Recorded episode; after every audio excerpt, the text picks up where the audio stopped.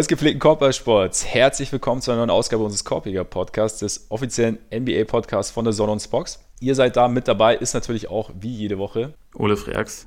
Mein Name ist Max Marbeiter und natürlich stellen wir die Episode heute komplett ins Zeichen des Kobe Bryant. Ähm, wir wollen einfach ein bisschen Kobes Karriere vorbeiziehen lassen, uns Wendepunkte anschauen, sein Spiel und seinen Einfluss aus unserer Sicht so ein bisschen beschreiben und auch ein paar Erinnerungen mit einfließen lassen. Und ja, gut, wir hoffen natürlich, dass wir dabei auch die richtigen Worte finden. Und ja, um anzufangen, vielleicht ganz einfach, Ole, was, was kommt denn dir so als erstes in den Sinn, wenn du, wenn du an Kobe denkst?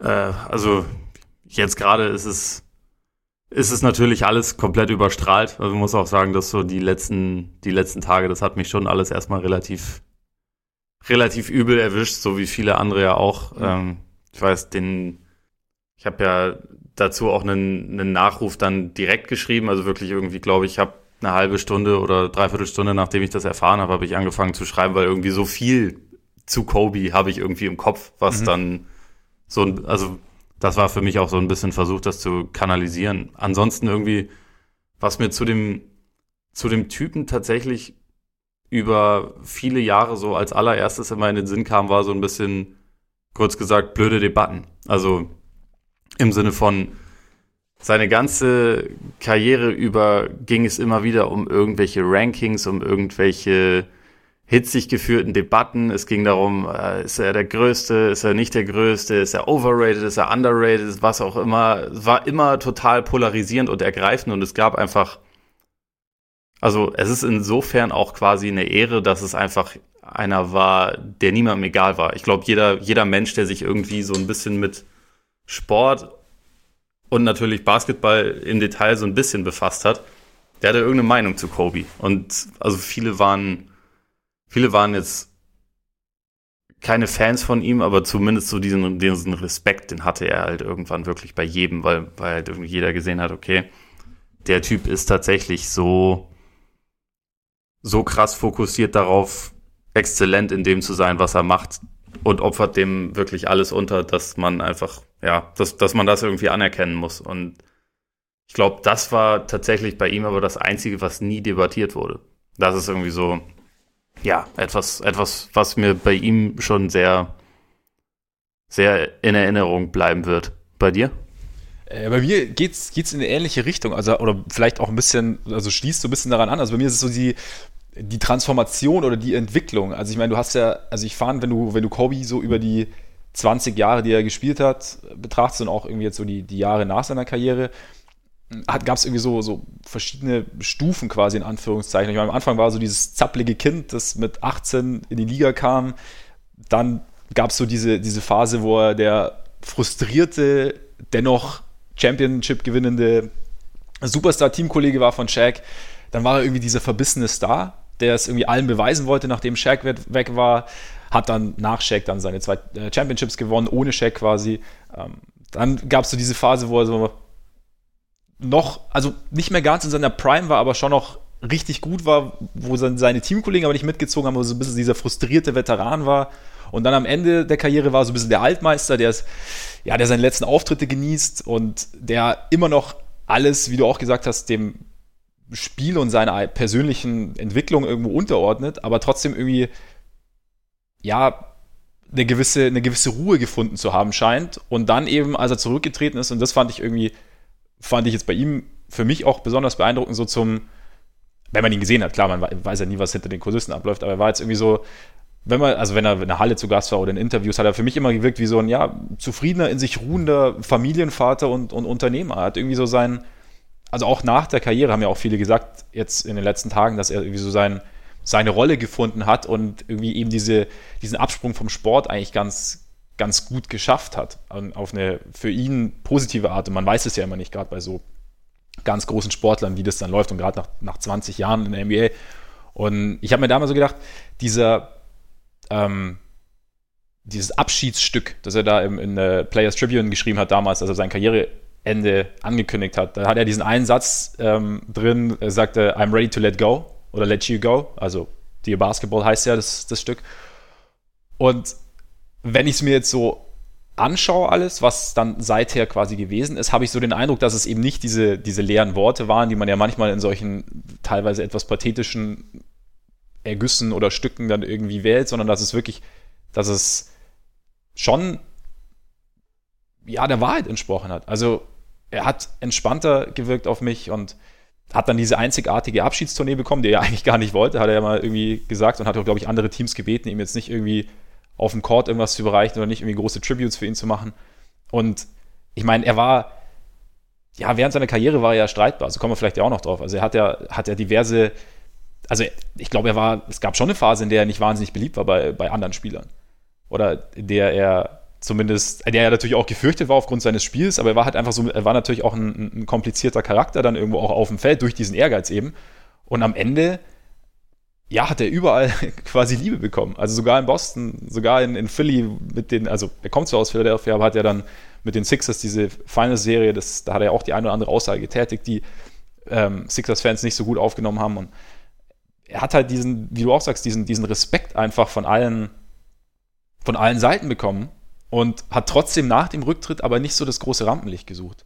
Und das fand ich, war für mich auch noch so diese vom, ja, Leuchtturm der Lakers quasi zu jemandem, der sich, der plötzlich nicht mehr omnipräsent ist, der nicht versucht, irgendwie da zu bleiben, der ähm, nichts erzwingt, der auch nicht, nicht oft, nicht regelmäßig in der Halle ist, um da irgendwie nochmal ein bisschen Applaus äh, zu bekommen oder was auch immer. Oder der auch gesagt hat, er zieht seine Zeit mit seinen Kindern ähm, der den Besuch bei den Lakers vor, auch wenn er gern gehen würde, aber er hat so viel verpasst, dass er es jetzt nicht mehr will. Und ich hatte so das Gefühl, so sehr es Phasen gab, so in seiner Karriere, in denen er auf dem Feld was erzwingen wollte, so wenig hat er für mich jetzt, ja, gefühlt zumindest, ähm, wollte er nach der Karriere erzwingen. Also, wie gesagt, was ich, was ich von außen gesehen habe. Er hat sein Ding gemacht und wollte Zeit mit seinen Kindern verbringen. Und ähm, diese Verbissenheit hat er irgendwie so ein bisschen abgelegt, hatte ich so den Eindruck. Und das hat, fand ich beeindruckend, gerade weil er eben, wie du ja auch gesagt hast, diesen extremen Ehrgeiz hatte, diesen diese Fokussierung, die ihn ja auch ausgemacht hat, die ihm auch niemand absprechen würde. Und das fand ich, ähm, ja, er ist sehr reflektiert geworden irgendwo, fand, fand ich jetzt so. Ja, das war auch absolut mein Eindruck. Also schon zum Ende seiner Karriere hin, als er, glaube ich, gemerkt hat, okay, mein, mein Körper ist jetzt nicht mehr in der Lage dazu, genau. dass ich das Spiel diktieren kann, so wie er es halt bis zu seinem Achillessehnenriss halt einfach wirklich in der Lage war, das zu tun und das irgendwie allem seinen, seinen Willen aufzudrücken. Er hat irgendwann realisiert, dass das nicht mehr der Fall ist und er hat dann einfach es geschafft, loszulassen. Also ja. ich glaube, ähm, das, das hatte ich ja auch geschrieben, dass man bei ihm, wenn man ihn so über die Karriere verfolgt hat, schon auch den Eindruck gewinnen konnte, dass das so ähnlich wird wie beispielsweise bei MJ oder so, dass es einfach ganz schwierig wird, loszulassen, weil man es eigentlich nicht anders kennt, als immer so im, im Fokus der mhm. Aufmerksamkeit mhm. zu stehen, immer vergöttert zu werden und so und dass es dann vielleicht erstmal schwierig ist und stattdessen hat es den Eindruck gemacht, als würde er halt diesen diesen Frieden äh, besser finden als fast jeder andere, also und auch einfach so sein sein Leben nach der Karriere eigentlich zu meistern. Also ich meine, ja. dass er irgendwie anderthalb Jahre nach seinem nach seinem Rücktritt bereits einen Oscar gewonnen hat, ist eine Sache. Er hat ja auch ganz viele Sachen mit ESPN schon gemacht. Da kann man auch diskutieren, was davon gut war oder nicht. Aber auf seine Art so. auch, ne? Also jetzt nicht den, auf, nicht den auf seine Art zum Beispiel. Genau, und er hat, er hat, also ist ja auch so ein bisschen was, was halt der Spieler war, einfach relativ furchtlos.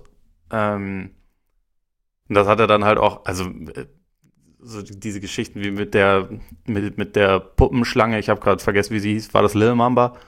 Ähm, ich weiß gerade selber auch nicht, ne? Irgendwie sowas, so, so eine Kindersendung, das, ja. das war halt völlig albern, also auch in dem Moment schon. Aber er hat es halt ausprobiert und dieses ja. Detail zum Beispiel fand ich sehr interessant, weil das halt auch einfach jemand war, der, glaube ich, der hatte eine unglaubliche Freude daran, sich in, in solche Sachen auch reinzufuchsen. Und deswegen, also das macht es irgendwie umso trauriger. Man hatte das Gefühl, dass der diese Zufriedenheit eigentlich Zeit seiner Karriere gesucht hat, mhm. sie dann irgendwann gefunden hat und jetzt aber halt nicht wahnsinnig viel Zeit hatte, das irgendwie noch ein bisschen bisschen zu genießen. Also, dass da wahrscheinlich eigentlich auch noch ziemlich viel von ihm zu hören gewesen wäre auf vollkommen unterschiedliche Wege wahrscheinlich. Ja, genau. Also, aber er ist halt, zumindest, zumindest hat er diese Zufriedenheit gefunden. Was dann gleichzeitig, also einerseits natürlich irgendwo ja traurig und, scha und schade ist, dass es nicht weiter ausleben konnte, aber er hat sie zumindest gefunden. Also das ist so, also das ist für so ein bisschen ja. die, die, die andere Seite dann, finde ich, wenn man so dran denkt. Und ähm, ja, ich glaube auch, dass man noch viel gehört hat. Ich finde auch, was ich an ihm, also die letzten Jahre irgendwie, wenn, fand ich, ich habe ihm echt gern zugehört tatsächlich, wenn er irgendwas erklärt hat. Ich finde, er hat eine sehr, sehr eindringliche und nicht aufdringliche Art, Dinge zu erklären. und ähm, Sachverhalte darzulegen und irgendwie, also ich finde, er, er findet sehr, sehr gute Worte. Also ich meine, eloquent war er schon immer, aber ich finde, er hat es irgendwie, ich konnte mir dann immer so, ja, irgendwie werde ich jetzt so nachdenken, kann ich mir gut als, hätte ich mir gut als Lehrer oder vielleicht Coach, weiß ich nicht, ob da, ob da dann nicht vielleicht die Ungeduld irgendwann eingesetzt hätte. Aber ja, also es irgendwie, ich habe ganz interessant, ähm, hat mich äh, meine Freundin tatsächlich darauf aufmerksam gemacht. Der hat da irgendwie mal einen Podcast aufgenommen mit Jay Shetty. Ähm, das ist, glaube ich, auch so ein, ich kenne den selber nicht wirklich, aber ich habe da nur so einen kurzen Auszug gesehen, ähm, wo es so um Ängste geht. Und mhm. ähm, da sagt halt Kobe so, ja, es, also es geht halt darum, dass man Gefühle und Emotionen ähm, akzeptiert, dass sie halt kommen und gehen und dass man sie alle akzeptieren soll und halt eigentlich mit offenen Armen empfangen soll. Und da hat er eben auch, ist auch so darauf eingegangen, dass halt Spieler oft Angst haben auf dem Court. Also er selber auch, hat er auch gesagt. Und ähm, dass man halt so dieses, diesen Eindruck gewinnt, dass es nicht gut ist, Angst zu haben. Also ich sollte nicht nervös sein. So, ja, ich, geht jetzt nicht. Und dann sagt er, es, es, es wächst. Und ähm, er hat gesagt, stattdessen soll man sagen, hey, ja, ich bin nervös. Und dann sich fragen, okay, wovor habe ich Angst? So quasi das ganze Ding so, ja, auspacken sozusagen. Und ähm, was kommt wirklich? Und dann sagt er, okay, es ist deine Vorstellungskraft, die irgendwie mit dir durchgeht. Und sagt, so kann man es irgendwie angehen. Und das finde ich, das, ja, das ist so eine Aussage von, für mich von jemandem, der, der sich viel Gedanken macht um, ja, ums Leben, um, ähm, um, um, um auch seinen, um sein eigenes Sein und da irgendwie halt eben so eine, so eine gewisse Reflektiertheit ähm, entwickelt hat und ja, eben auch so, wie du sagst, so eine Ruhe und so eine, so eine Zufriedenheit gefunden hat.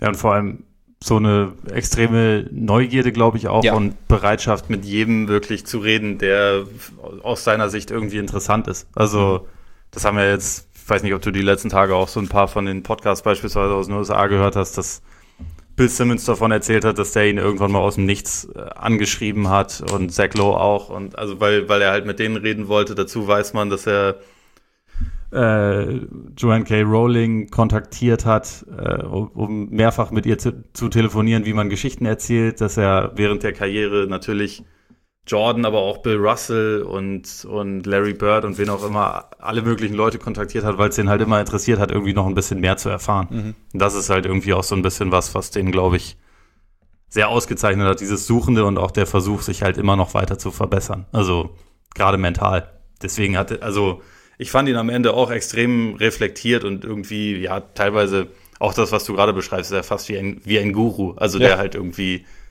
alle möglichen Erfahrungen schon mal gemacht hat und, und versucht einfach viel weiterzugeben. Also das ist ja, glaube ich, auch sowas, was viele von den, von den jüngeren Spielern so krass an ihm fasziniert hat, dass er, dass er sehr bereitwillig halt mit ihnen gesprochen hat und versucht hat, ihnen irgendwelche Ratschläge zu geben. Ja, und er war dadurch, wenn er in der Halle war, war immer ein gern gesehener Gast. Also du hast immer so das Gefühl gehabt, wenn er eingeblieben, also wenn er dann, also Spieler sind wie mit Luka Doncic ja zum Beispiel, oder ja, habe ihn irgendwie begrüßt, LeBron ja auch. Und das war immer so ein, es war jetzt nicht so, ah, Kobe ist da, sondern es war so, hey, Kobe ist da. Also es war so, ja, so der, ich glaube da schon, dass, dass er da, der hat da irgendwie schon einen speziellen Status auf einmal inne gehabt irgendwie. Also ja, Guru trifft es vielleicht gar nicht so schlecht, wenn du, wenn du so sagst. Ähm, aber das ist ja auch so ein bisschen der, das Gegenteil jetzt zu Jordan, der einfach sehr zurückgezogen ist. Also der ja. selten spricht. Ich meine, Kobe hat sich zwar auch mehr zurückgezogen, aber ich glaube, Kobe war halt einfach immer verfügbar, wenn jemand was wollte. Mhm. Und das ist dann auch in der Wahrnehmung halt irgendwie nochmal, glaube ich, ein gewisser Unterschied. Ja, genau, er hat sich nicht aufgedrängt, aber wenn, wenn jemand wollte, war er quasi, war er schon bereit, ähm, ja, zu sprechen, sozusagen. Äh, dazu passt vielleicht ganz gut, also wenn wir gerade so diese, diese Veränderungen oder diese, seine, seine Eigenentwicklung ansprechen, so die, die Wendepunkte in seiner Karriere, während seiner Karriere, die so ein bisschen ihn natürlich als Spieler oder auf dem Feld beeinflusst haben, aber vielleicht auch so in seiner Entwicklung irgendwie beeinflusst haben. Und ich meine, er kam ja mit gut 18 in die Liga. Seinen ersten. Er wurde mit, mit 17 wurde er gedraftet. Genau, genau. Er durfte seinen Rookie-Vertrag, durfte er gar nicht, erstmal gar nicht selber unterschreiben. Das haben seine Eltern für ihn gemacht. Und dann ja. kurz vor Saisonstart war es dann soweit und war dann, glaube ich, eine Zeit lang der jüngste Starter äh, der NBA-Geschichte und war halt so ein bisschen, ja, wie ich gesagt habe, so dieses zappelige Kind, das hinter, aber auch bei den Lakers hinter äh, Nick Van Axel und, und, und, Eddie Jones halt von der Bank kam und irgendwie, glaube ich, 15 Minuten pro Spiel bekommen hat. Und ja, und dann plötzlich äh, neun, äh, 1900 was 97 gegen die äh, Jazz Conference Semifinals. 97 oder 98, ich glaube 97 war es. Ich glaube ja, auch, das war noch in seiner, in seiner Rookie-Saison. War seine Rookie-Saison, genau, genau. Spiel 5, Lakers 1-3 hinten. Ähm, Byron Scott, der eigentliche äh, Point Guard, äh, verstauchtes Handgelenk, war nicht dabei. Robert Ory hat sich einen kleinen Infight mit Jeff Hornacek geliefert, wurde ejected. Äh, Shaq nach äh, knapp oder mit knapp zwei Minuten noch zu spielen ausgefault. Und dann blieb halt Kobe übrig. Und ähm, sagen wir mal so, so die, die Klatschnis kam noch nicht so durch. Also er hat Nur den Game, Game das, der, der, der Mut. Nur der Mut ha? kam durch. Genau, genau das ist es nämlich, genau. Also er hat, äh, er hat, glaube ich, äh, äh, vier Airballs geworfen und ähm, Lakers sind, haben das Spiel verloren, sind rausgeflogen. Aber der Mut war da und äh, Shaq hat auch gesagt, Kobe ist der einzige Spieler, der den Mut hat, solche Würfe zu nehmen. Auch wenn es halt daneben geht. Und ich glaube, das ist halt insofern ein Wendepunkt, als dass er plötzlich ins kalte Wasser geschmissen wurde, aber halt auch einfach gemacht hat und sich aber davon halt nicht, und es hat nicht funktioniert und er hat sich davon halt nicht, nicht irgendwie aus der Bahn werfen lassen und ähm, oder hat sich davon jetzt nicht irgendwie von seinem Weg abbringen lassen. Und ich meine, das in so einem jungen Alter zeugt ja schon von einem von einem speziellen Wesen. Also jetzt mal komplett ohne Wertung, einfach so, dass du, ja, da musst du, glaube ich, schon aus einem, also speziell geschnitzt sein, oder? Ja, absolut.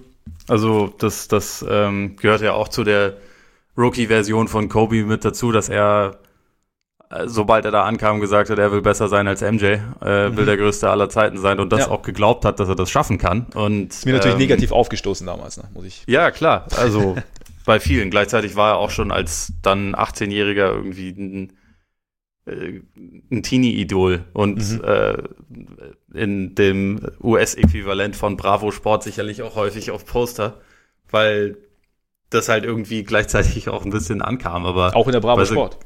Ja, klar.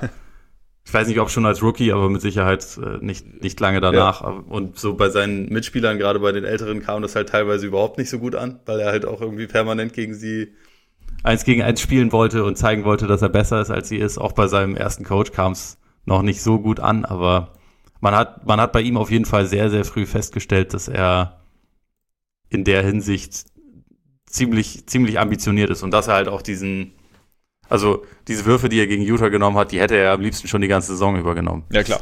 Hat sie halt klar. einfach nur noch nicht nehmen dürfen. Aber wenn er, wenn er regelmäßig zu der Zeit auf dem Feld gewesen wäre, hätte er sie wahrscheinlich häufiger genommen. Mit Sicherheit. Und dann, irgendwann durfte er, weil Sommer 98 oder beziehungsweise dann auch Winter 98, weil das war die, der, der Lockout, folgte ja dann. Und ja, die, die Lakers haben Eddie Jones getradet und, und Nick Van Axel getradet, haben dazu äh, dazu ist Jordan zurückgetreten dann. Das heißt, es war Platz quasi für den neuen, für den neuen Superstar auf der 2 als Shooting Guard. Und äh, Kobe hat dann auch einen neuen Vertrag unterschrieben und ist dann so langsam, ja, wurde dann langsam bis mittelschnell zum Co-Superstar neben oder zum Co-Star neben, neben Shaq, der sich dann eben, der öfter solche Würfe nehmen durfte, der die defensive, defensive Assignments bekommen hat, der, der, der ein bisschen das Playmaking übernehmen sollte. Allerdings dann äh, Conference Semifinals ging es per Sweep gegen die Spurs raus, die am Ende auch den, den Titel gewonnen haben. Also es war die Lockout-Saison, ne? muss man, muss man so ja. sagen. Aber das war, war für mich so, wenn ich jetzt, also gerade so gut, ich habe mir das natürlich, ich hatte das natürlich jetzt nicht alles im Kopf, sondern ich habe mir das auch nochmal angeschaut, aber das ist für mich auch dann so nochmal so ein Wendepunkt, was halt so quasi der nächste, der nächste gro ganz große Schritt war. Einfach weil auch in einem relativ kurzen Zeitraum recht viel passiert ist, was so seine, seine Entwicklung nochmal beschleunigen konnte. Ja, nachdem er in seiner zweiten Saison auch schon All-Star war, obwohl er nur ein einziges Spiel starten durfte, aber halt durchaus beliebt war bei den Fans, was, was auf jeden Fall geholfen hat. Und wo auch, glaube ich, in LA schon permanent gefordert wurde, dass er, äh, dass er halt starten soll und sich halt einfach noch. Das war Del, Del Harris zu dem Zeitpunkt noch, der sich dagegen. Ich glaube ja, ja, manchmal was müsste Die halt ersten beiden Saisons mindestens, ja. glaube ich. Ja, und ich meine, er, er war ja auch äh, direkt Slam Dunk Champion, jüngster Slam Dunk Champion damals mit, also 97 in der Rookie-Saison. Und dann dürfte er es immer noch sein, oder? Wahrscheinlich, ja. Wahrscheinlich. Würde jetzt so aus dem Stegreif würde mir jetzt kein Jüngerer einfallen. Ganz kurz, weil es mir vor ein paar Tagen aufgefallen ist und wir das Ganze ja auflockern wollen. Wir sind ja hier immer noch der Korbjäger-Podcast. Wer hat letztes Jahr den Slam Dunk Contest gewonnen? ja, ganz genau. Ja, erwischt. es gab mal Zeiten, wo da hatte das mehr Stellenwert. Ja, wer war's? Äh, Shake Diallo. Oh ja, krass, stimmt. Und ich wurde vor ein paar Tagen zufällig dran erinnert, sonst hätte ich dir das auch nicht sagen können. Also, also gräm dich nicht. Okay, ja, aber das ist, das ist tatsächlich krass. Ich meine, früher war es echt, ich, ich kann mir, also gerade so, so Kobe-Zeit und dann halt so ein bisschen später, als ich dann auch ein bisschen, ich habe das echt gern verfolgt, also Carter sowieso, aber dann so, so Slam Dunk Contest war schon immer cool. Aber mittlerweile, vielleicht gibt es jetzt Revival in Chicago mit Dwight Howard. Vielleicht macht äh, Zach Levine ja noch mit. Wer weiß, also das ist, Potenzial ist wieder vorhanden, aber es, ja, es ist, ist ganz interessant. Ja, auf jeden Fall, ich meine, Erfolg war jetzt noch nicht so da und dann kam äh, Phil Jackson. Also hat dann so ein bisschen den, den Lakers Struktur verpasst, hat äh, ja eine Offense um Shaq, aber auch um Kobe mit drum aufgebaut, Triangle Offense installiert. Und ja, Kobe am Anfang aber verletzt gewesen, glaube ich, die ersten sechs Wochen äh, hat er verpasst mit einer Handgelenksverletzung. Trotzdem, da hast du dann schon gesehen, diese, diese Vielseitigkeit, die er im Endeffekt hatte. Also ich meine, man hat ihn, glaube ich, schon eher so als, als den großen Scorer im Gedächtnis, der wahrscheinlich, also der ja auch war und auch primär war. Aber trotzdem hat äh, in, der, in der Saison oder hat mehrere Saisons da gespielt mit äh, 20 Punkten, also plus 20 Punkten, plus 5 Rebounds, plus 5 Assists, hat da vieles Playmaking genommen, war ähm, All-Defensive First Team in der Phase, hat gleichzeitig trotz Shaq wichtige Würfe getroffen, wichtige Performance gehabt, also dieser, dieser Alley-Oop ähm, auf Shaq gegen die Blazers damals in, in den Playoffs oder ähm, auch 2000, 2000 gegen die Pacers in den Finals, Spiel 4, als er im, äh, in der zweiten Halbzeit 22 Punkte aufgelegt hat. Es stand 2-1. Kobe hat äh, Spiel 3, glaube ich, aussetzen müssen wegen der, wegen der Knöchelverletzung. Ist er auf Jalen Roses äh, Fuß gelandet. Und ja, also ich meine, die Pacers hatten eine reelle Chance, die Serie auszugleichen. Wer weiß, wie es dann gelaufen wäre. Aber Kobe hat da dann noch hat übernommen und am Ende ja, war er dann mit 23 jüngster Spieler der Geschichte, der drei Championships hatte und ähm, hat in der Folgesaison im Februar gespielt mit 40 Punkten im Schnitt und hat so ein bisschen, da, da hat dann schon so ein bisschen die, die Übernahme stattgefunden quasi. Gefühlt zumindest. Aber vielleicht wird er wollte es vielleicht ein bisschen beschleunigen. Shaq war noch nicht so bereit wahrscheinlich, weiß nicht, aber das war, also das war so diese, diese erste ganz große Hochphase, ne? wo, er, wo er aber halt immer noch, ich meine, dieses, diese, diese Sidekick-Thematik, du hast ja auch gesagt, es gibt unfassbar viele Diskussionen rund um Kobe, die war natürlich da auch noch groß oder sehr präsent. Ja, absolut. Also ich, ich glaube auch dadurch, dass es so, also dass die beiden natürlich unterschiedlich gepolt waren und dass Shaq halt, der war 2000 war er MVP, weil er da die Regular Season ernst genommen hat und danach war das für ihn aber gut, Regular Season kann ich ein bisschen mehr delegieren bis zu den Playoffs bin ich dann, dann irgendwann fit. Kommen. Dann habe ich auch die ja. 20 extra Kilos oder wie viele auch immer aus dem Sommer habe ich dann endgültig abgebaut und dann ist meine Zeit so ein bisschen. Also das, ja. das war gefühlt immer so ein bisschen die Aufteilung und deswegen war für mich schon, oder also ich glaube grundsätzlich muss man das sagen, über diese ja. Three-Peat-Jahre war Shaq schon die, die zentralste Figur, aber Kobe war auch unheimlich zentral und wenn man das so vergleicht mit anderen Superstar-Duos, die es jemals gab. Ich weiß nicht, ob jemand schon mal so nah dran dann war, die Nummer eins zu sein, wenn man quasi die Nummer zwei war. Also sie waren, sie waren schon sehr beieinander. Und also für mich ist das auch das beste Duo, was ich je gesehen habe. Gerade äh, die Version 2001, die in den Playoffs halt 15-1 gegangen sind. Das war eigentlich ein Team, gegen das du nichts machen konntest. Das war mhm. schon relativ. Wir haben, wir haben das Spiel ja in es war einmal auf dem Hartholz äh, durchgesprochen, wo mhm. Allen Iverson ihn äh, genau ein Spiel abgenommen hat, aber das, das brauchte in dem Fall eine absolut Herkulesartige Leistung, weil dieses Team eigentlich nicht zu schlagen war. Insofern ist es auch irgendwie immer wieder krass dran zu denken, dass sie halt sowohl im Jahr davor als auch im Jahr danach, wo sie ja auch Meister geworden sind, halt jeweils siebte Spiele gebraucht haben und gerade 2002 gegen Sacramento ohne Probleme hätten verlieren können und äh, mhm. 2000 2000 war es gegen die Blazers, ne? Auch ohne Probleme hätten verlieren können. Ja. ja. Das heißt, also ich habe dieses, dieses Duo nämlich irgendwie immer so im Kopf, so von wegen, ja, eigentlich hätten die sechs Meisterschaften gewinnen müssen. Aber es hätten auch locker, hätte auch locker nur ein Titel sein können, was irgendwie krass ist, wenn man so drüber nachdenkt. ja. Ich meine, spricht natürlich auch für die ja, Leistungsdichte damals an der Spitze oder für die Qualität, was noch. Also klar, teilweise hat dieses Team vielleicht auch nicht immer seine PS auf, aufs Parkett gebracht, aber du hast halt, also die, die Blazers damals waren trotz aller Skandale, so, die hin und wieder sich mal ihren Weg in die Öffentlichkeit gebahnt haben. Äh, verdammt, verdammt gut und, und die Kings auch. Also und dann, und ich meine, ja, an, an so nah an Shaq zu sein, und wir haben es ja, als wir das, das Spiel ähm, nochmal durchgesprochen haben, haben wir es ja auch gesagt, also was, wie unaufhaltbar Shaq eigentlich ja. war in der Phase. Und da so dran zu sein, spricht, spricht auf jeden Fall dafür. Und ich meine, trotzdem ging es irgendwann auseinander. Also ich habe dann noch als, als nächsten großen Wendepunkt habe ich äh, 2003 das Jahr generell, die Saison, also im Sommer kam, also sportlich kam im Sommer äh, Malone und, und Gary Payton und gleichzeitig hast du eben dann da war die, die Anklage wegen ähm, Vergewaltigung in, in Colorado. Ja. Die, wegen der er dann auch ähm, hin und wieder zu Gerichtsterminen musste oder zu Anhörungen musste, wurde im Endeffekt, haben sie sich außergerichtlich geeinigt. Aber das ist natürlich auch so ein Punkt, den du, das war ja auch in den letzten Tagen viel Thema. Also, wie gehst du jetzt genau damit um? Also, und ich finde es tatsächlich schwer, weil ich, ich denke mir, einerseits, es ist Teil von Kobys Leben, das heißt, du kannst es nicht aussparen. Es ist aber, ja, du hast es ja vorher auch schon kurz gesagt, es ist nichts, es, es sollte nicht das sein, was Kobe jetzt alleine ausmacht. Aber man soll es auch nicht hinten runterfallen lassen, finde ich. Nee, ich, ich finde, es gehört dazu, also so wie auch ein, zwei andere Sachen. Also er hatte, ich weiß nicht mehr in welchem Jahr das war, aber er ist auch mal mit einer ähm, sehr homophoben Aussage beispielsweise mal aufgefallen. Ja. Ich weiß nicht mehr genau, wie die Aussage war. Ich glaube, was man ihm zumindest zugute halten kann, ist, dass, dass er danach immer versucht hat, besser zu werden und Verständnis zu zeigen. Natürlich entschuldigt das aber nicht.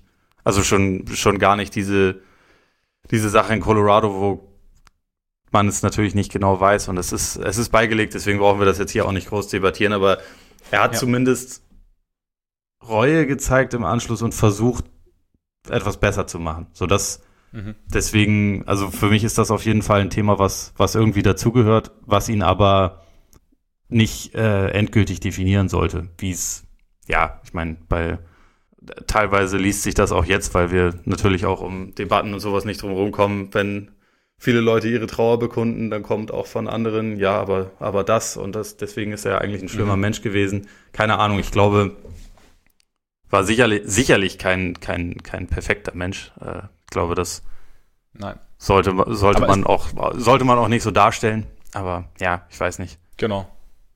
Ja, wie gesagt, also es ist, es, eben, es, es bringt jetzt nichts hier, diese, diese, der Held und, und der, der perfekte Mensch, wie du sagst, jetzt so zu tun, als sei es so gewesen, aber es ist jetzt auch nicht so zu sagen, also es ist das andere, wie gesagt, ist Teil und du sagst, er hat, er hat Reue gezeigt, er hat ähm, das entschuldigt, es entschuldigt, wie du sagst, nicht die Tat, es aber trotzdem Fehler einzugestehen und was man zumindest mitbekommen hat, dann auch gewisse oder dann auch seine Konsequenzen draus zu ziehen ist zumindest das, das, was du tun kannst in so einer Situation, wenn du diesen Fehler begangen hast.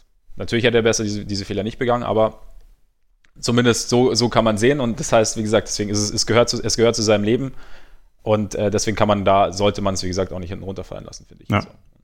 Und was, was im, im Hinblick auf die Kobe-Shaq-Partnerschaft in der Hinsicht noch wichtig zu erwähnen ist, dass er wohl gesagt hat, dass Shaq solche Sachen ständig macht und dafür bezahlt. Und dass sowas dann an Shaq geraten ist und das natürlich wiederum zu einem ohnehin schon relativ das, großen Rift zwischen den beiden, also den, den halt nochmal wesentlich größer gemacht hat. Genau, da war es dann, glaube ich, schon sehr, sehr, die Stimmung immer sehr angespannt, wenn die beiden aufeinander trafen, also was man so, was man so gehört hat. Aber ja, es war, aber das war, glaube ich, so, so, das hat so ein bisschen die, die, die, die schwierigste Phase, sowohl jetzt klar abseits sowieso eingeleitet, als auch aber auf dem Feld. Also es war, dann kam halt, die Lakers waren trotz wenn, wenn wir jetzt zurück zum Sportlichen gehen, waren trotz äh, Kobys privaten Problemen halt klarer Favorit, also quasi vier zukünftige Hall of Famer.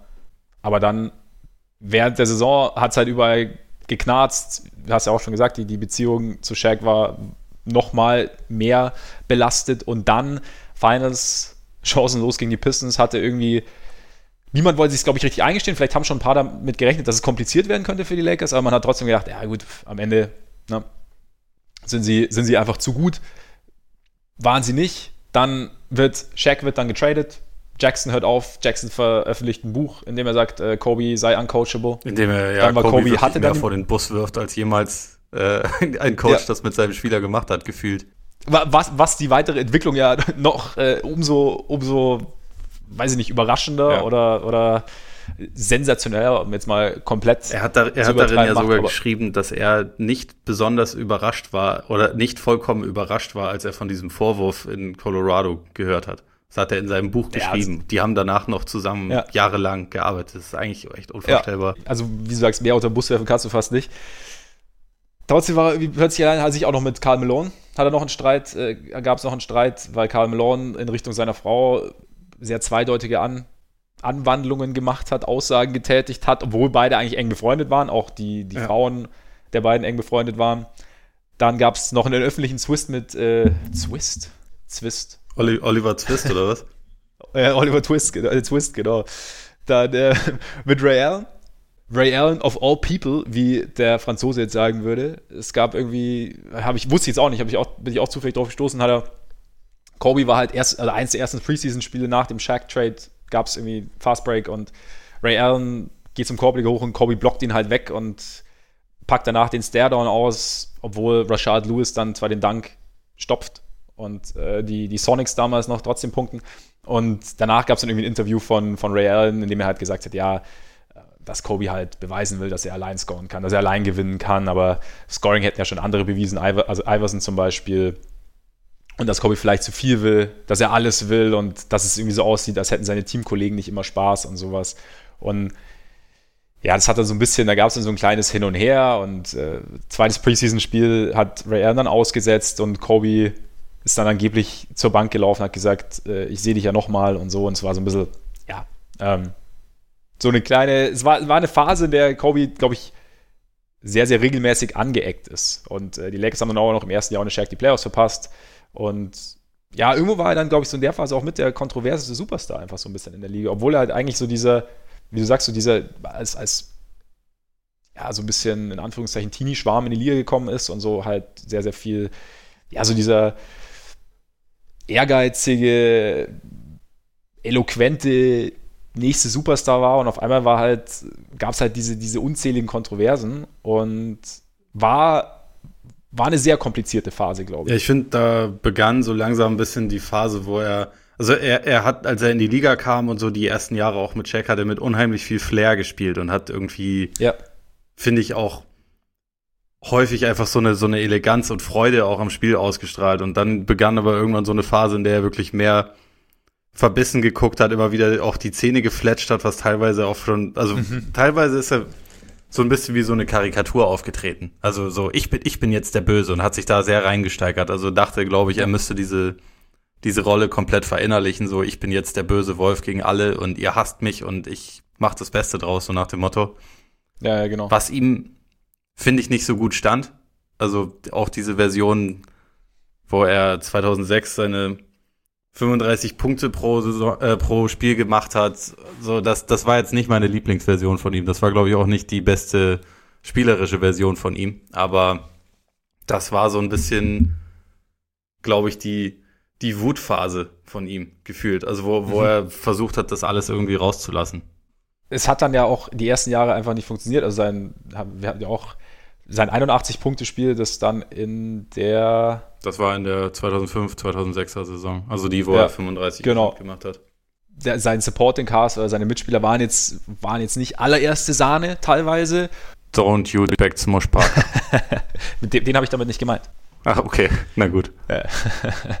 Nein, aber ja, er hat es, er hat es ich glaube, er wollte einfach mehr und er hat irgendwie so, äh, wahrscheinlich war auch so eine gewisse Frustration dabei, dass halt dieses Ding, oder vielleicht, was heißt wahrscheinlich, ich kann es ja nicht einschätzen, aber dass halt dieser Schritt allein oder dass er dieser, dieser Championship ohne Shaq einfach nicht wirklich gefühlt nicht näher kam. Und egal, was er gemacht hat, und dann vielleicht dann auch, ja, dieses, dieses Scoring-Titel mit, mit 35 Punkten im Schnitt waren ja schön, aber es hat ihm diesen Titel nicht gebracht und hat ihm seinen, und hat auch, ich meine, du hast ja selber gesagt, also es hat ihm diesen, hat seinen Status im Prinzip gar nicht so wirklich verändert. Also er war halt derjenige, der scoren konnte, wie er wollte, aber ja, es war halt wieder dieses klassische Ding, kann er gewinnen.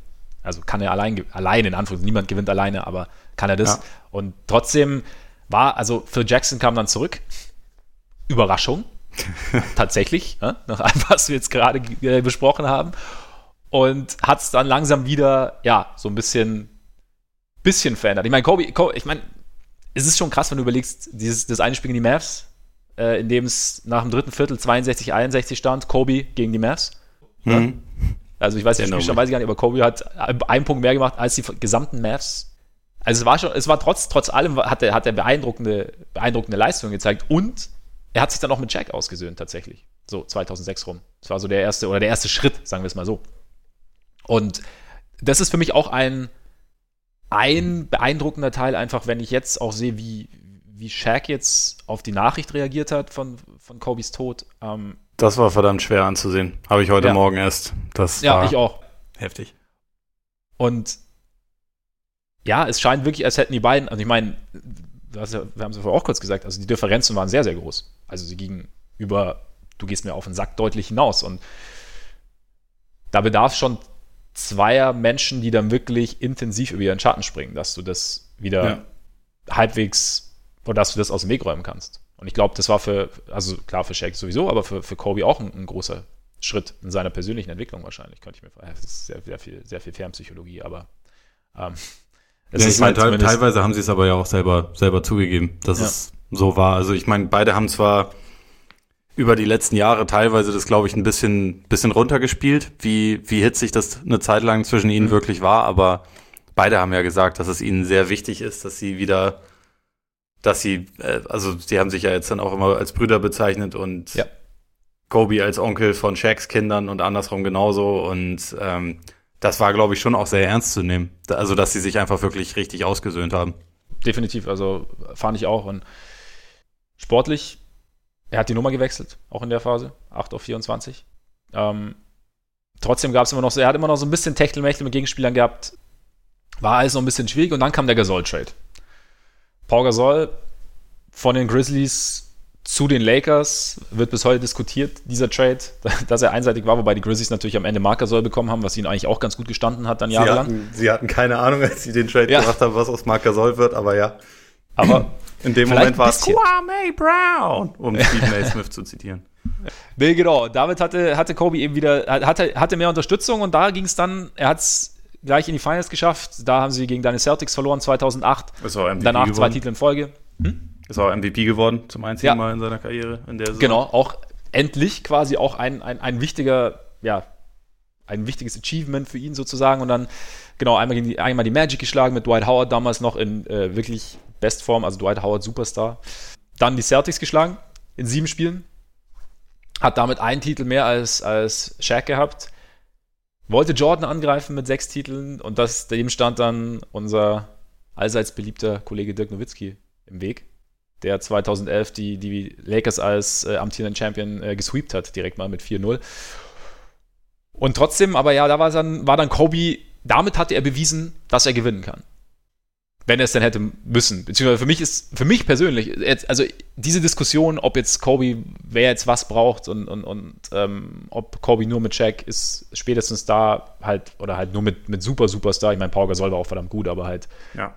Shaq, äh, Kobe war klar die, die, die erste Option, auch wenn er Unterstützung erhalten hat, wird ja auch oft gesagt in, in, Spiel 7 gegen die Celtics, aber trotzdem war er derjenige, der die Geschichte angeleitet hat. Und damit hat er ja den nächsten Schritt in der, auf der Legacy-Leiter ist er nach oben gegangen eigentlich, ne?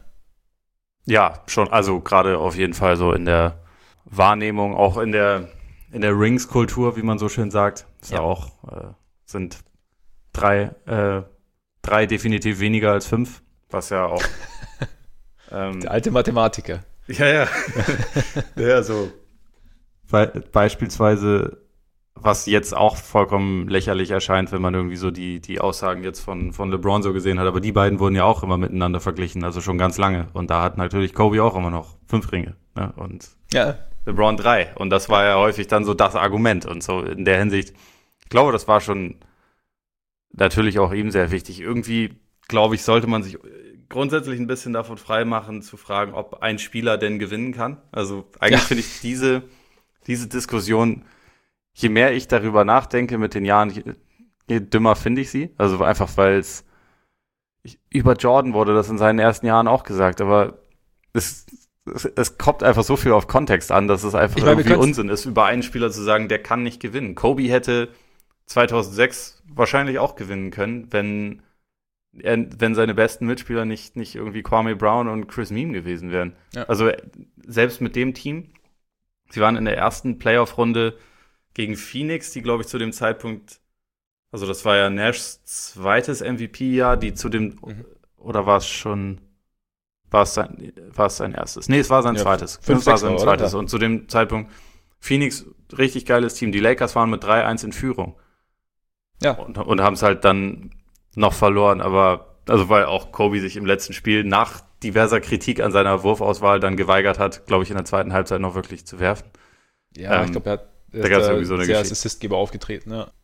Oder es war, glaube ich, in der ersten Halbzeit und dann hat er in der zweiten Halbzeit angeworfen. Aber ist auch egal. Jedenfalls da hat man gesehen, okay, einer individuell kann schon ziemlich viel machen. Aber wir haben ja neulich auch bei, es war einmal auf dem Hartholz über Jordans 63-Punkte-Spiel in den Playoffs gegen die Boston Celtics gesprochen. Es, es geht halt einfach nicht einer. Und deswegen ist es auch Quatsch, dann über einen zu sagen, ja, so wie der spielt, kann man nicht gewinnen. Es, es kommt einfach viel zu viel mit drumherum. Und ich glaube, das ist halt auch so ein Thema, was einfach Kobe über die gesamte Karriere ziemlich begleitet hat und wo es dann auch ganz interessant ist, dass er mit Zach Lowe diesen Austausch gesucht hat, weil er, mhm.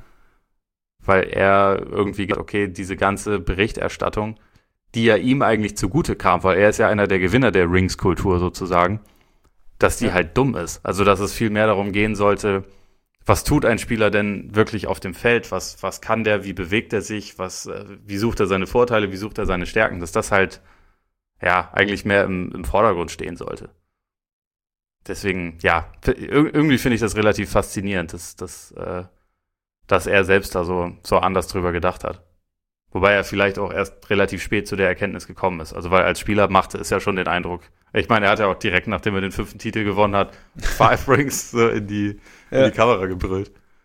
Und es war wichtig, ja, dass das ja, einer mehr war als Shaq. Wobei es kann natürlich auch sein, dass es einfach so dieses, dieses klassische, klassische immer einmal mehr als du ist. So, weißt du, wenn du mit einem Kumpel halt so, Kollege, ich habe es einmal mehr geschafft als du. Nee, klar, auf jeden Fall, aber ja, ich denke halt, ich meine, wenn du, wenn du ein Spieler bist, wie jetzt Jordan damals war, zu Anfang seiner Karriere, wie Kobe, der halt einfach so übernehmen kann, der auch, bei denen auch dieser Ehrgeiz halt einfach so da ist und wie du sagst, es fehlt dir dann halt an, an passenden Mitspielern, dann kann ich mir schon vorstellen, dass es oder dass es nicht, nicht so oder dass es relativ naheliegend ist, dass du dann dazu tendierst, vielleicht auch teilweise zu überdrehen und, und mehr zu machen, als vielleicht insgesamt gut wäre. Aber das heißt, wie, wie, du auch sagst, das heißt nicht, dass du nicht gewinnen kannst. In einer allein, gut, ich meine, das ist jetzt auch ohne Kontext, aber kann natürlich sowieso nicht gewinnen, weil im, im Spiel 5 gegen 5 ist es halt nun mal kompliziert. Ja, und vor allem auch, in dem Fall ist es ja, wie du es machst, machst du es falsch, wenn nicht am Ende irgendwie der Titel dasteht. Bei LeBron ja. war es immer, der vertraut seinen Mitspielern zu sehr. Der, der gibt genau. den Ball ab. Warum nimmt, warum wirft er nicht selber? So wie Kobe oder Jordan. So, das ist letztendlich, solange man nicht am Ende gewinnt, macht man es irgendwie falsch. Also ja, wenn, du willst, findest du im Sport immer einen Spin, der deine Argumentation irgendwie unterstützt. Ja. Und wenn es ins Negative driften soll, dann findest du immer eine Möglichkeit oder irgendwo einen Ansatz. Ähm, ja, dann, also nach diesem, nach diesem Sweep gegen die, gegen die Mavs, das war ja Phil Jacksons letztes Spiel dann, letzte Serie, dann kam der große Dwight Howard Trade. Die Lakers hatten das nächste Superteam, Steve Nash kam dazu. In der Theorie haben alle gesagt, okay, Titel kann eigentlich nur die Lakers geben. Man hat auch gedacht, dass sich das alles sehr gut ergänzt. Also, jo, im Sommer, Sommer 2012 war das, ne? Also da war noch ein, ein Jahr dazwischen. Äh, ja, ja, ja, genau. Also war jetzt nur jetzt quasi nächste. Nächster wichtiger Punkt. Wenn, ja. Nächster wichtiger Punkt, genau, genau.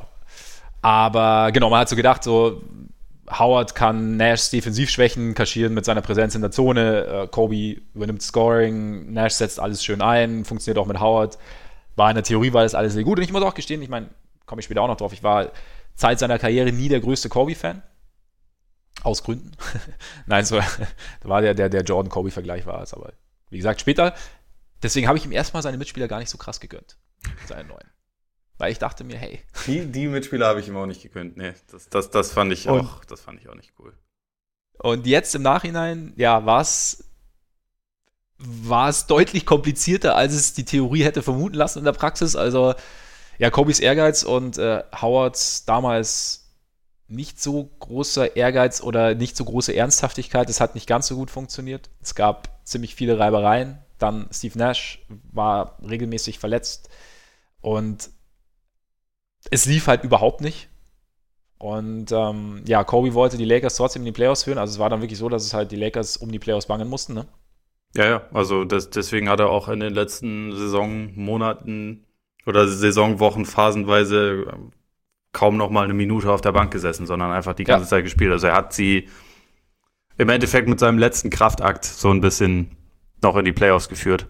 Sagen, sagen ja auch nicht wenige, dass das mit, mit das Beeindruckendste war, was, was er so individuell geleistet hat. Für mich war Einfach es tatsächlich weil, ein bisschen Also er war damals 34. Ich das extrem bewundert. Hm?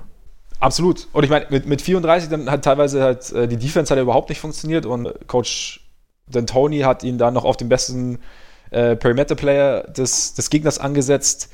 Hat dann auch noch oft funktioniert. Er hat dann, ja, die Lakers wirklich Richtung Playoffs getragen und dann eben der, der, nächste, der nächste große Wendepunkt natürlich, äh, nachdem er zuvor, glaube ich, sieben Viertel in Folge gespielt hatte, hat er sich dann im vierten Viertel gegen die Golden State Warriors die Achillessehne gerissen.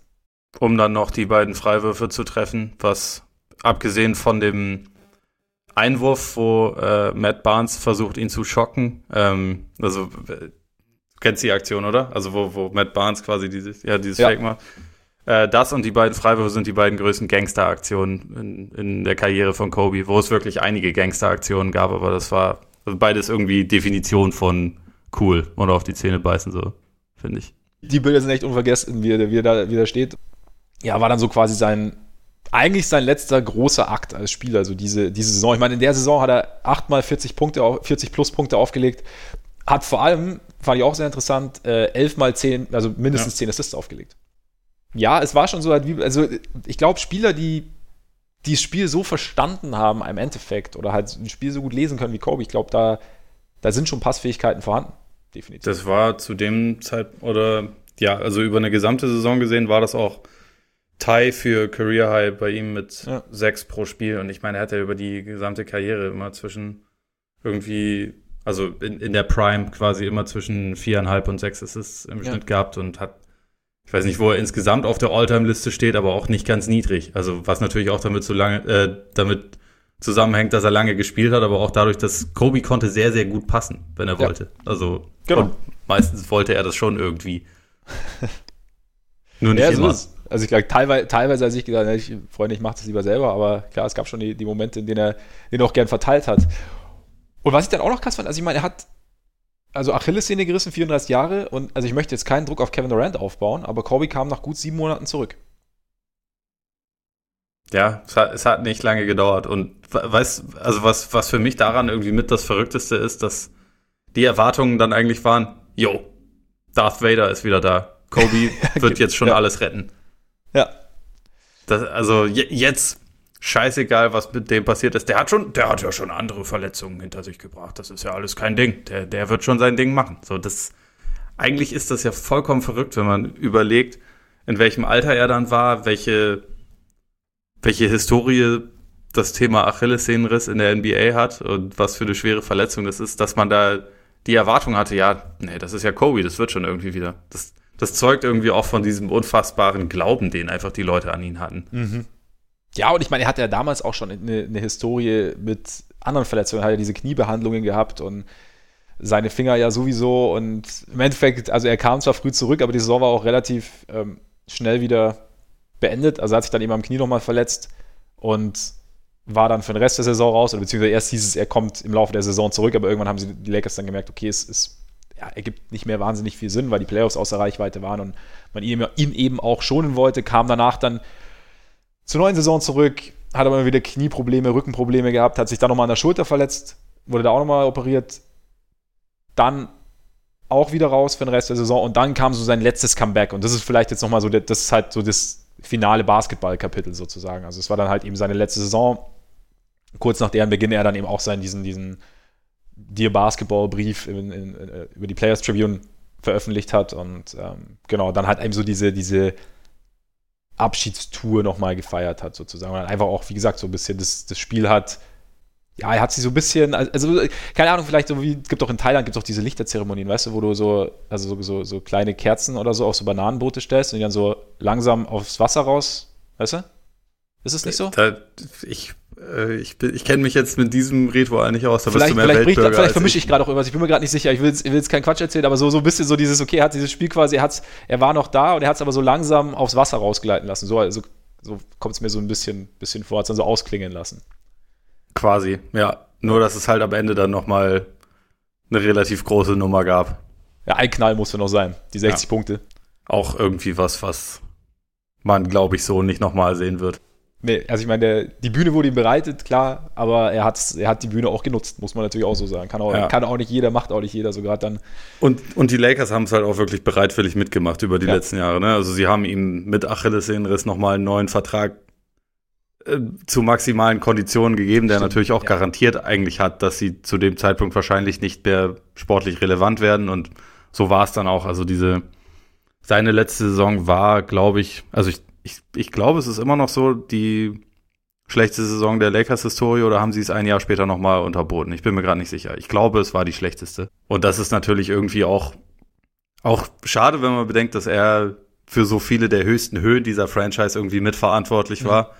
Aber ja, irgendwie hat es dann auch die Bühne dafür bereitet, dass es halt am Ende wirklich nur noch um ihn ging und um nichts anderes mehr. Und irgendwie war das dann auch okay. Also ich hatte das Gefühl, gerade dadurch, dass es dann mit diesem, mit diesem besonderen Spiel geendet ist, dass jetzt auch niemand wirklich traurig darüber war, dass es halt in der Saison ja sportlich eigentlich um nichts ging.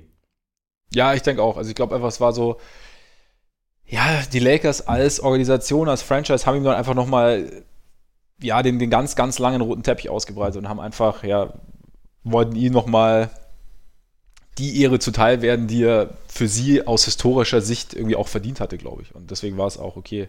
Und ja, auch wenn es sportlich nicht, nicht, so, nicht so groß lief. Und ja, jeder, jeder hat ihm nochmal Respekt gezollt. Er hat auch, auch so die Tatsache, weißt du, wie, wie viele Spieler jetzt erzählt haben, ja, da kam er nochmal in die Kabine und, und hat, also nach, dem, nach seinem letzten Spiel gegen jeden quasi und hat nochmal alles Mögliche unterschrieben und nochmal irgendwie dagelassen. Also so dieses, ja, er war, wie er halt auf, also wie er auf einmal in dieser Liga aufgegangen ist, auch irgendwie komplett. Ja. Wie gesagt, es ist ein schöner, ein schöner Abschluss für das, wenn man so sieht, wie, wie, halt, wie sich alles entwickelt hat und was es halt eben für, für Kontroversen gab und für Wendepunkte und für Diskussionen und auf einmal am Ende hat, kam alles irgendwie nochmal so zusammen auf, auf, auf eine Art und hat sich irgendwie auf, hat irgendwie ein sehr, sehr positives Ende gefunden, äh, rein sportlich gesehen. Ja, ich glaube, also gerade was so dann nochmal dieses dieses äh, die anderen Spieler ein bisschen mehr in den Arm nehmen angeht. Das hat ja auch ein Stück weit über Team USA, glaube ich, schon angefangen. Ne? Also stimmt, ja da, ja. da haben wir, da sind wir jetzt nicht groß drauf eingegangen, weil ja. also muss man eh dazu sagen, diese Laufbahn ist zu groß, als dass man hier jetzt irgendwie alles alles thematisieren könnte. Genau. Von daher äh, ist, ist wahrscheinlich auch den den meisten bewusst. Die 2008, 2012 gerade diese diese Verbindung zu LeBron, Wade und so, die er da aufgebaut hat, das ist, das hängt schon, glaube ich, zu einem relativ großen Teil damit zusammen. Und da war er einfach dann auch phasenweise ganz klar der Anführer und der, zu dem alle anderen aufgeschaut haben. Und ich glaube, das war im späteren Teil seiner Karriere auch einfach so ein Status, den, der ihm dann einfach gehörte.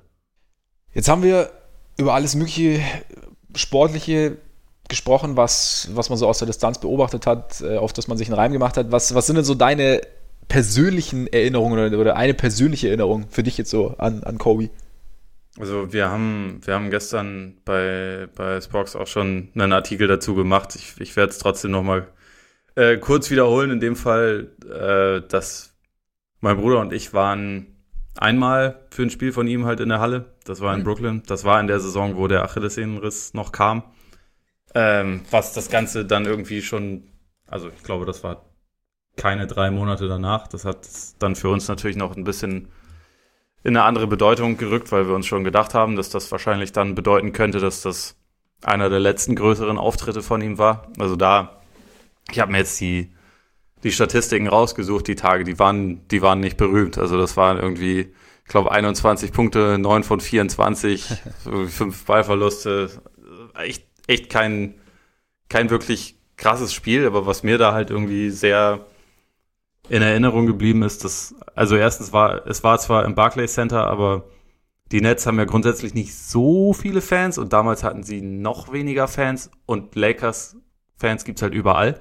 Und deswegen waren in der Halle, also zumindest gehört hat man so zu 80 Prozent ungefähr Lakers-Fans, vielleicht sogar noch mehr. Mhm. Also die Stimmung kam eigentlich komplett, komplett äh, von den Lakers. Und was da halt einfach so krass war, das Spiel war insgesamt nicht gut, aber alle, die da um uns rum waren und alle in der Halle haben irgendwie darauf vertraut, ja gut, aber wir haben ja Kobe, das wird ja schon irgendwie laufen, der wird das schon am Ende irgendwie, irgendwie schaukeln.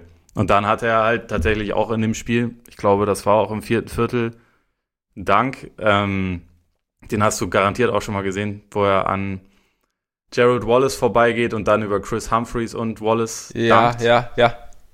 Äh, die Halle komplett eskaliert und ja, wir natürlich auch. Also auch ich war jetzt nie der allergrößte Kobe-Fan, mein Bruder halt schon, aber ich, äh, ich mochte ihn anfänglich eigentlich nicht wirklich und es hat sich aber mit der Zeit halt so ein bisschen gewandelt und ich mochte gerade so die ältere Version von ihm, die auch die auch dann in, in Interviews, glaube ich, also auf mich wirkte es dann irgendwann so, dass er, dass es ihm jetzt nicht mehr darum ging, ein Image irgendwie aufzubauen oder zu schützen, sondern dass er halt einfach gesagt hat, was er gedacht hat. Und mhm. das hat ihn für mich so ein bisschen oder ziemlich stark kontrastiert von, von so der jüngeren Star-Generation und irgendwie hat, hat ihn mir das dann irgendwann richtig sympathisch gemacht. Und das war halt so diese, diese Phase seiner Karriere schon.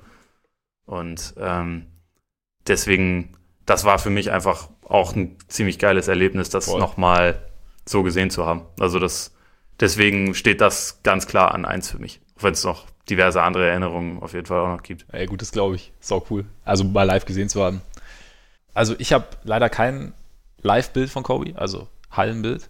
Ich muss aber immer an die, an die ersten Jahre so zurückdenken seiner Karriere, weil am Anfang fand ich ihn nämlich tatsächlich ziemlich cool. Also ich war ja auch noch relativ jung, als er in die Liga kam. Wie wir alle wahrscheinlich, oder die meisten von uns. Und so dieses, diese nächste junge Superstar fand ich schon ziemlich cool. Er hat ja, irgendwie auch die, er hat ja diese, diese lässige Ausstrahlung auch gehabt und ich denke irgendwie immer, äh, tatsächlich damals noch habe ich immer die Basket gelesen und habe dann, da gab es irgendwie halt natürlich lauter Stories über Kobe, weil Kobe war ja schon in der Highschool, war ja schon ein, ein Riesen, also war ja das, das Riesentalent quasi, hat dann, hat ja. da alles auseinandergenommen, hat dann ja irgendwie auch diese, vom Draft hat er doch irgendwie, weiß ich nicht, gegen oh, was Michael Thompson oder so nach dem Draft gespielt oder gegen, genau. Genau. Nee, Michael Cooper. Michael Cooper. Äh, Michael Cooper, genau, genau. Und sah da halt. Und anderswo Jerry Stackhouse. Ja, genau, genau. Und sah halt da verdammt gut aus. Und es war halt ein Riesenhype um Kobe und ich war halt auch total heiß drauf. Und, ich, und damals gab es noch eine Rubrik, ähm, in der Spieler ihre, ihre ganz speziellen Streetball-Moves vorgestellt haben. War ja auch so diese Streetball-Zeit in Deutschland, weißt du, so hm. Ende 90er. Und oh, Kobe. Die Mixtapes, hm? die muss ich mir mal wieder reinziehen. Auf jeden Fall. Guter Punkt, guter Punkt. Genau, und da gab es halt dieses, und dann irgendwann hat Kobe seinen Move vorgestellt und ich krieg den Namen nicht mehr ganz, aber es ist irgendwie so, er hieß irgendwie Chie oder so, keine Ahnung, also ganz, äh, war irgendwie ein komischer Name. Und okay. es war äh, ein Crossover, also natürlich von links, äh, von, also mit der rechten Hand, so rechts angetauscht, dann Ball runter links und du musst dann mit der linken Hand den Ball packen und nicht dann irgendwie über deine Schulter eine 180-Grad-Drehung den Ball so also über die Schulter dann werfen, so wie so eine Rolle mhm. machen und dann quasi doch rechts vorbei, um dann rechts vorbeizugehen. Klingt kompliziert, war es auch. Ist es auch, aber ich glaube, ich habe den Move schon mal gesehen. Ja, genau. Ich glaube, im Edward Mixtape sieht man die sogar tatsächlich. Irgendwo. Und genau, da, den habe ich dann auch eher schlecht als recht versucht. also ohne, ohne Gegner vor mir, aber äh, ja, es sah, sah, sicher super aus, so von außen. Genau, und das war irgendwie so, da, da, so habe ich irgendwie Kobe kennengelernt quasi. Und dann, wie gesagt, ist es halt bei mir dann irgendwann so, ja, diese, diese Gefahr für Jordan sozusagen, das hat mich dann ähm, so ein bisschen von Kobe weg. Das ging gar nicht. Hä? Das ging gar nicht. Ging gar nicht. Also ging überhaupt nicht. Da hat mich dann von Kobe weggetrieben. Und irgendwann, und das ist halt das, kam doch diese Bewunderung halt. Und, und ich habe diese Bewunderung entdeckt für ihn. Und es war, glaube ich, tatsächlich so während dieser Achillessehnenriss-Saison sozusagen. Aber ja, ja, einfach vor der, vor der ich noch gesagt habe, boah, jetzt kriegt der Sack diese zwei perfekten Stars irgendwie noch an die Seite. Dann ja, hat das alles überhaupt nicht funktioniert und er hat aber trotzdem, hat, hat sich da jetzt irgendwie nicht davon irgendwie aus dem Konzept bringen, also zumindest auf dem Feld nicht aus dem Konzept bringen lassen und hat dann irgendwie nochmal das, das Team auf seine Schultern genommen und hat halt sportlich alles, alles rausgehauen, was er, was er so hatte. Und ähm, das hätte ich, halt, hätte ich halt niemals gedacht, so über die, wenn ich die 15 Jahre davor mir, mir angeschaut habe. Und ja, tatsächlich haben wir dann auch äh, unser Auto nach Kobe benannt damals. Ist so. Ja. Zweimal, es war unser kleiner Kobe. Was für ein Auto war das? Ein silbergrauer, pfeilschneller Mitsubishi Colt. okay, ja. ja. auch nicht schlecht. Ja, war, war unser, unser kleiner Kobe. Genau. Womit wir auch zum Lieblingsspiel kommen könnten, Ole Freaks. War es das in Brooklyn? Ähm, ja, wohl schon. Wobei ich, wobei ich da dann für mich gesagt habe, irgendwie ist mir das zu schwierig ähm, mich da auf eins, auf eins festzulegen. So persönlich wäre es schon das in Brooklyn gewesen, einfach weil das schon nochmal was anderes ist, wenn man quasi so diese, diese, diese Aura quasi in der Halle miterlebt. Das, das war schon echt was Spezielles, aber mhm. äh, ich habe dann für mich entschieden, dass ich mir eher eine Lieblingsaktion raussuche, weil das ist für okay. mich, das ist für mich easy. Mhm. Ähm, hat sicherlich so ziemlich jeder, äh, der hier zuhört, auch schon mal gesehen, aber das war aus dem Spiel gegen Denver. Ähm, Inbounds-Pass von Robert Ory übers, übers ganze Feld. Kobe fängt den Ball auf der rechten Seite in Bewegung, dribbelt einmal, nimmt den Ball dann, schwingt ihm äh, hinter seinem Rücken durch, dreht sich dann auf dem linken Fuß 360, um ihn reinzustopfen. Also es ist quasi ein, ein 360-Dunk am Gegenspieler vorbei. Komplett in Bewegung und also das war für mich immer so das, das Maximum an Eleganz und Koordination. Eigentlich eine komplett unmögliche Bewegung. Also ich glaube, von allen Spielern, die ich gesehen habe, die einzigen, die das hätten auch machen können, Carter, McGrady und Jordan, sonst fällt mir keiner ein. Ähm, ich habe jetzt Dr. J oder Dominic Wilkins in ihrer, in ihrer besten Zeit nicht oft genug spielen sehen. Wahrscheinlich wäre es bei ihnen auch möglich gewesen, aber keine Ahnung, so von für mich unfassbar, unfassbare Aktionen, auch gerade irgendwie in, in, ihrer Eleganz und deswegen so einer meiner Lieblings-In-Game-Dunks ever und für mich der Favorit von wirklich ziemlich, ziemlich unendlich vielen Kobe-Highlights. Ja, die Auswahl wäre groß. Die wäre sehr groß. Ja. Aber der, der, der ist cool auf jeden Fall. Stimmt, das stimmt. Ja, für mich. Ich habe mich ein bisschen schwer getan bei Favorite. Ja, weil ich, ich habe es ja schon ein paar Mal gesagt. Also in seiner Prime war ich einfach kein Fan und deswegen habe ich irgendwie konnte ich kein Spiel so richtig genießen, wenn er wenn er mal wieder aufgedreht hat. Und also wie gesagt, die Angst um Johns Legacy ist wahrscheinlich äh, für Kobe wäre das wahrscheinlich ein Riesenkompliment. So, ja. dass man ihn deshalb nicht mag, weil er Jordans Legacy zu nahe kommt sozusagen. Und ich meine, du hast halt einerseits diese Scoring-Explosion, aber du hast halt auch so viele Spiele gehabt, die jetzt halt, ich meine, Zach Lowe hat ja auch irgendwie getwittert, dass er sich halt jetzt kürzlich, dass er nochmal ein Kobe-Spiel angeschaut hat und es war ich, also irgendwie ein Playoff-Spiel, also sich halt Kobe-Spiel angeschaut, war ein Player random 32, 5 und 6 oder so und halt, dass er trotzdem mal wieder ein Spiel entschieden hat und es gab halt so viel große Leistung und ich wollte aber jetzt ähm, aus dem Stegreif was haben, also ich wollte jetzt mir nicht irgendwas zusammensuchen oder ein Spiel raussuchen, an das ich mich vielleicht gar nicht so erinnere. Und deshalb, wie gesagt, also deshalb mit, bei allem großen Respekt, ja, bei, also mit oder mit dem großen Respekt, Spiel 1 der 2001er Finals tatsächlich. Gegen die Sixers. Also, weil, ja, Kobe war, also die Lakers und Kobe waren halt irgendwie so überlebensgroß damals sozusagen und ich habe mich halt, ja, ich habe mich dabei also gefreut, dass, dass Iverson und die Sixers diesen, diesen kleinen Sieg davontragen konnten.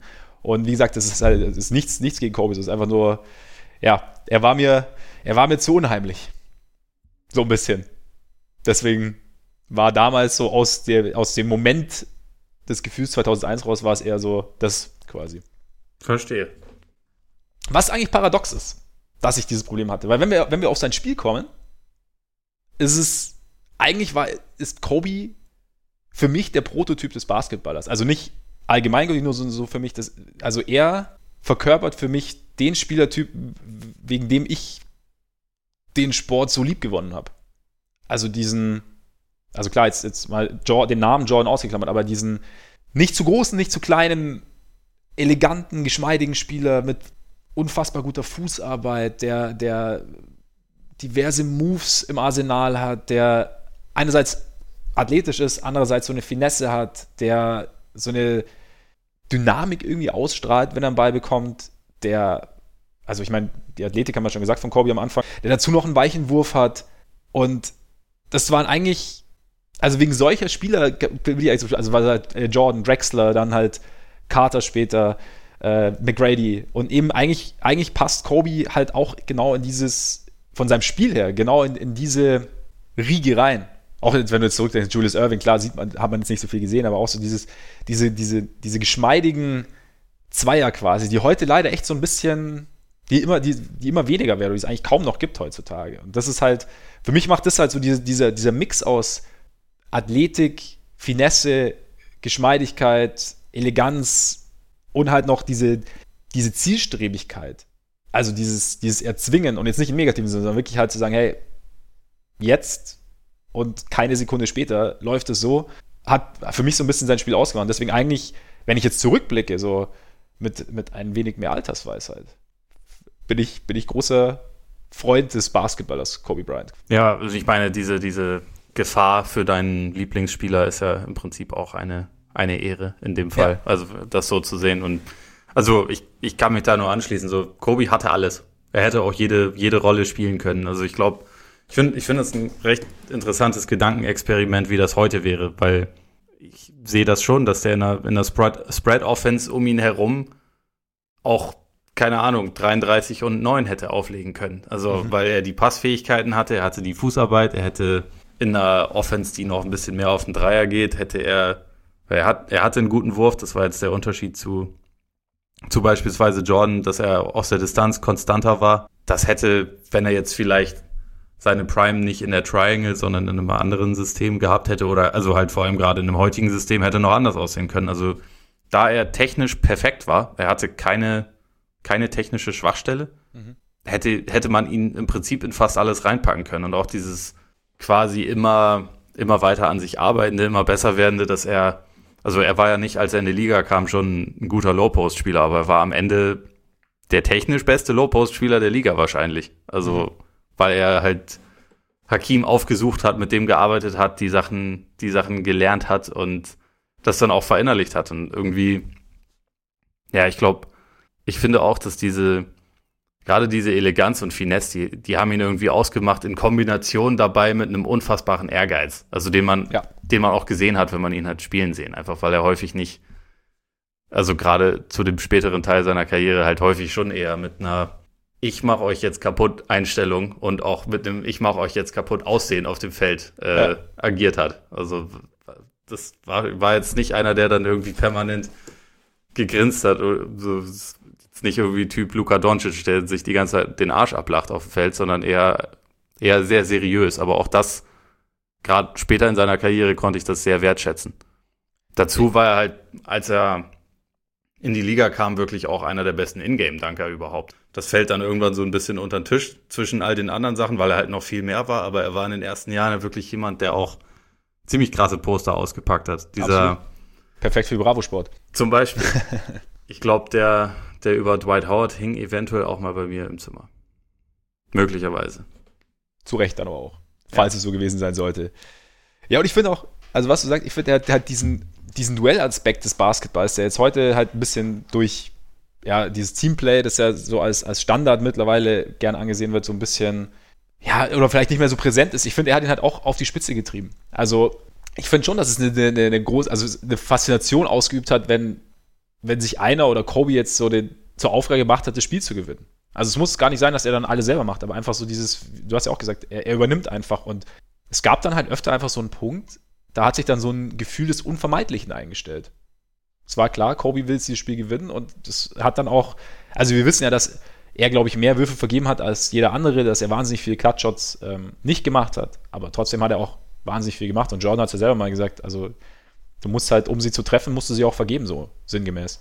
Ja. Und ähm, ja, also ich glaube, was, was ich halt auch so, also neben dem so beeindruckend finde, ist einerseits diese, diese Geschmeidigkeit eben und andererseits dieses Unberechenbare und Unbändige in seinem Spiel. Er konnte, wie du sagst, alles machen, konnte alles, konnte auch so viele unterschiedliche Arten scoren und, und es war halt immer, es war einerseits technisch perfekt, aber andererseits nie vorhersehbar. Also es war ja. nicht, nicht maschinenartig. Und das war, finde ich eine besondere Kombination und ja, ich, also, wie gesagt, rückblickend ein Träumchen von einem Basketballer eigentlich. Bei allen Schwächen, die er natürlich hatte. Also muss jetzt nicht so tun, als wäre er perfekt gewesen, aber Nee, er er ist halt auch, also das finde ich irgendwie ganz lustig, er ist aus seiner Perfektion regelmäßig genug ausgebrochen. Also so oft aus dem, jeder weiß eigentlich, dass es nicht die beste Lösung ist, gegen drei Verteidiger hochzusteigen und den Wurf zu nehmen, sondern dass man häufig da auch ein Pass spielen konnte. Aber also ich glaube, ich meine, was, was spielerisch am ehesten eine Schwäche für ihn war, dass er halt teilweise zu sehr darauf aus war, der Held zu sein.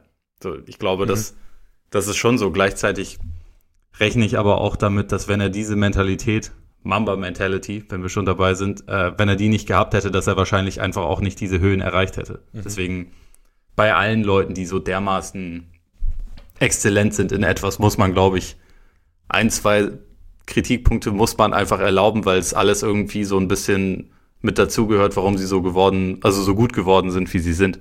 Und ich glaube, da, da ist das bei ihm tatsächlich ein ein kleiner Teilaspekt, dass er so ein bisschen, er, er hatte alles, konnte alles, er wusste auch, dass er alles hatte und alles konnte und er wollte und er hat deswegen sich teilweise halt ein bisschen schwer damit getan, das bei anderen auch zu sehen, weil es bei anderen eben einfach nicht so war. Also bei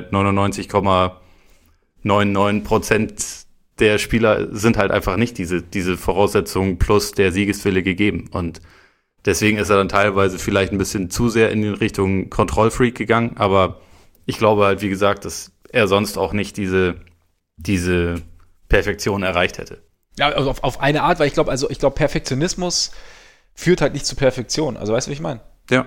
Du bist halt, also dann wirst du halt an, einem Ende zu viel und, und, und sparst irgendwas anderes aus oder, oder, oder wirst vielleicht auch ein bisschen, ja, hast du eine Art, Art Scheuklappen dann irgendwo und klar, es ist dann halt dieser unbedingte Drang kann er eben auch in, in, ja, in so eine gewisse Blindheit in Anführungszeichen umschlagen. Und teilweise war es so, und, aber das ist auch okay, weil wie gesagt, wie, wie, du sagst, du hättest sonst den Spieler, den wir so gesehen haben, hätte sonst nicht, hätte es nicht geben können.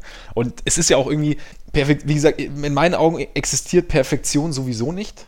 Ja. Und es wäre auch schade perfekt, also ich meine, wäre langweilig. Heute, ja, es wäre langweilig und wenn wir heute, wenn wir sagen, ja, aber LeBron kann das nicht, aber Curry kann das nicht, aber Harden kann das nicht ja, ist auch richtig so. Niemand, also. Es ja, es ist auch gut, dass Roger Federer auch in seiner Blütezeit mal verloren hat. Das wäre ja. fürchterlich sonst. Man könnte die ganzen Erfolge auch nicht wertschätzen, wenn es nicht so wäre, finde ich. Eben, eben, absolut, absolut. Und es ist halt, wie gesagt, es sollte diesen Maßstab anzulegen, man, man, man verfällt da, also ich verfalle da genauso rein und es ist, es ist einfach, aber eigentlich ist es, ist es nicht möglich. Und ja, vielleicht, vielleicht hat Kobe auch gerade wegen dieser dieses Perfektionismus, der trotzdem teilweise auch einige Schwächen begünstigt hat, diesen Stellenwert, den er heute hat, gerade unter den Jungen. Ne? Ich meine, die junge Generation hast ja schon gemerkt, was, was auch, was die Nachricht mit denen gemacht hat. Also Trey Young zum Beispiel, der dann irgendwie, gab es ja das Bild, keine Video, wo er seine Mutter umarmt hat und geweint hat, und dann halt mit der Nummer 8 gespielt hat am Anfang. Also, wo, wo, aber hast du eine Idee, woher das kommt? Diese ja, also ich glaube, zum einen ist es wirklich diese Erreichbarkeit die er hatte, mhm. die, glaube ich, andere Spieler von seinem Status jetzt nicht unbedingt alle haben. Also manche vielleicht schon, aber sicherlich nicht alle. Und dann ist es aber auch schon so ein bisschen diese, ja, ich glaube teilweise Duellmentalität, die er so hatte. Also dieses, er, er spielt ja, oder er hat, er hat so gespielt, wie, wie sich das im Prinzip kleine Kinder vorstellen, wenn sie wenn sie sich, wenn sie sich vorstellen, so die Uhr läuft jetzt runter und mein Team verliert, wir brauchen noch einen Punkt, ich nehme jetzt den Wurf und dann gewinnen wir das irgendwie.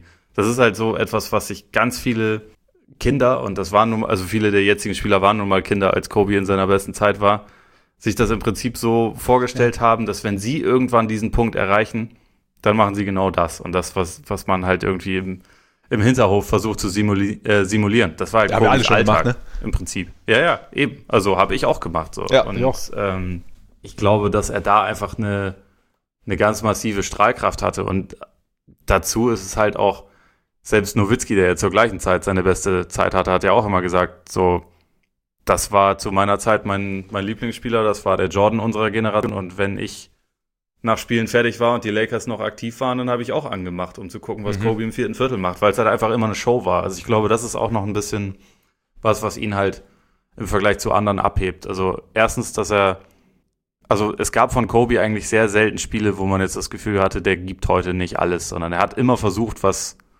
was Besonderes zu machen. Er hat immer, immer hart gespielt, das was auch einfach man nicht über jeden Spieler sagen kann. Hat, also jedes Spiel ist er mit einer gewissen Professionalität angegangen. Das heißt nicht, dass er immer perfekt war, überhaupt nicht, aber das heißt, dass er es, dass er halt quasi den Leuten was für sein, für ihr Geld bieten wollte. Und dazu hat er halt einfach, ja, mit, ähm, mit einem Stil gespielt, der einfach auch relativ schwer zu replizieren ist. er hatte irgendwie sowas, keine Ahnung, sowas gnadenloses, nicht zu kontrollierendes Brachiales in seinem Spiel einfach. Ja. Und ich glaube, das, das übt einfach eine, eine, eine große Faszination aus. Also einfach so dieses, genau, wie du sagst, also als, als kleiner Junge, wenn du so siehst, denkst du ja genau das, wenn, wenn ich das könnte, so wenn das wäre cool. Ja. Und ich glaube, was halt, was eventuell auch noch dazu kommt, also klar, dass er die Lakers halt über so einen langen Zeitraum geprägt hat. Klar. Also einfach, weil es halt die Lakers sind und aber auch, weil er ja irgendwie länger zu den absoluten Superstars der Liga gezählt hat als viele andere im Endeffekt. Also ich meine, LeBron kommt, was einfach den, den, den schieren Zeitraum angeht, irgendwann ran, aber ich meine, im Endeffekt äh, auch wenn es nicht immer spielerisch war, im Endeffekt war es seine gesamte Karriere. Also ich meine, Kobe kam laut in die Liga. Ja. Jeder wusste, also jeder wusste, wer Kobe ist und klar gab es dann diese, also allein, er hat zwar diese vier Airballs geworfen in seiner Rookie-Saison gegen Utah, aber er hat diese Würfe genommen. Also er, er durfte sie quasi nehmen. Und dann gab es eben diese Phase, da war er zwar Coaster von, von Shaq, aber war auf jeden Fall auch schon Superstar. Dann gab es diese, ja, diese lange Zeitspanne. Es gab da eine Phase, wo, es hieß, so ähnlich wie bei Jordan und Pippen ja auch, ist Kobe eigentlich schon der zweitbeste Spieler der Liga. Eben.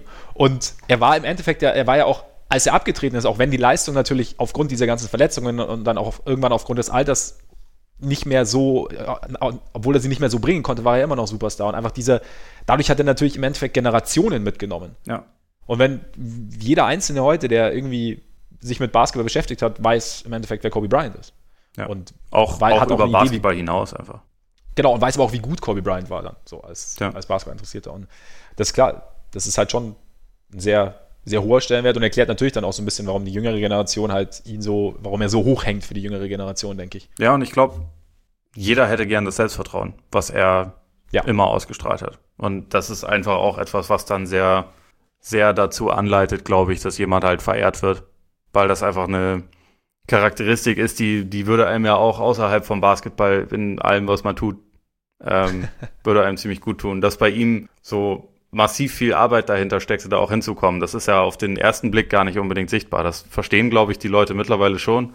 Oder haben sie dann auch im Zuge seiner Karriere verstanden, aber erstmal siehst du halt dieses Selbstvertrauen und das ist schon etwas, was, glaube ich, sehr beeindrucken kann. Sehe ich genauso. Also es war, er hat rein sportlich wahnsinnig, wahnsinnig viel hinterlassen und es ist schön zurückzudenken.